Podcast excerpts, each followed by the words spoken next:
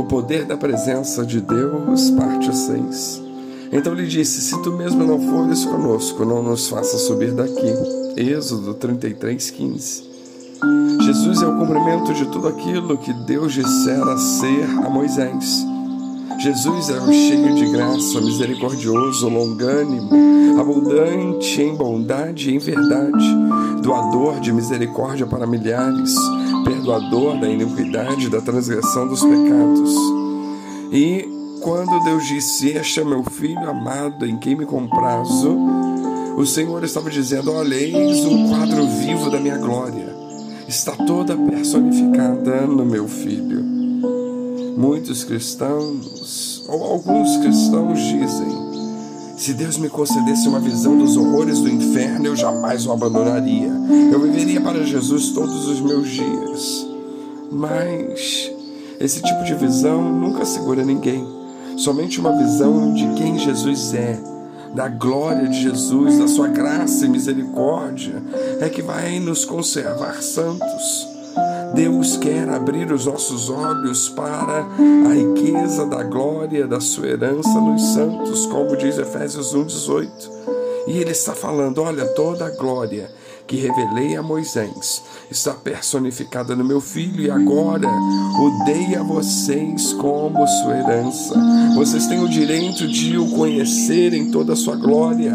Nele habita corporalmente toda a plenitude da divindade. Porque Moisés buscou uma visão da glória de Deus com tanto desespero? Bom, talvez a resposta esteja no versículo 43 de Êxodo 24. Ali virei aos filhos de Israel para que por minha glória sejam santificados. A palavra santificados aqui significa tornados limpos. Em outras palavras, Deus estava dizendo: Moisés, à medida que você e o seu povo me adorem, eu me encontrarei com vocês e lhes darei a minha presença. E quando eu revelar a vocês a minha glória, ela os limpará.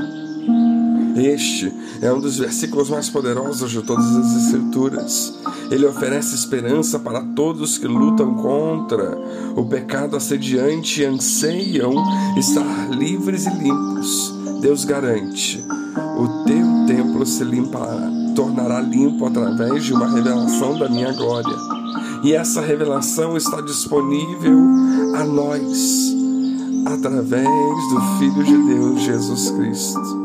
Onde podemos encontrar essa revelação de Cristo? Nós só encontramos quando vamos às Escrituras. Paulo diz que ao permitirmos que a palavra de Deus reflita em nós uma revelação crescente de Jesus, somos transformados de glória em glória. Mas todos nós, com cara descoberta, refletindo como um espelho a glória do Senhor, somos transformados de glória em glória na mesma imagem como pelo Espírito do Senhor.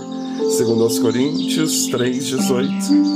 Essa revelação da glória de Deus vai suprir as nossas vidas com o poder protetor. Sobre toda a glória haverá proteção, diz Isaías 4:5. Quando Deus revelou a Moisés todas estas coisas a respeito da sua natureza, também deu a ele a revelação plena de que ao culpado não tem por inocente. Êxodo 34, 7. Azarias profetizou para o rei Asa quando este estava em seu período mais próspero. Se você desprezar a glória de Deus, se você desculpar o seu pecado e negligenciar o Senhor, ele não lhe limpará. O Senhor está convosco enquanto vós estáis com ele. Se o buscardes, ele se deixará achar. Porém, se o deixardes, vos deixará. Segundo Crônicas 15, 2. O que Deus estava dizendo aqui é tão simples. Olha, gaste o seu tempo conhecendo o meu filho. Pesquise a minha palavra e busque-me em seu lugar secreto de oração.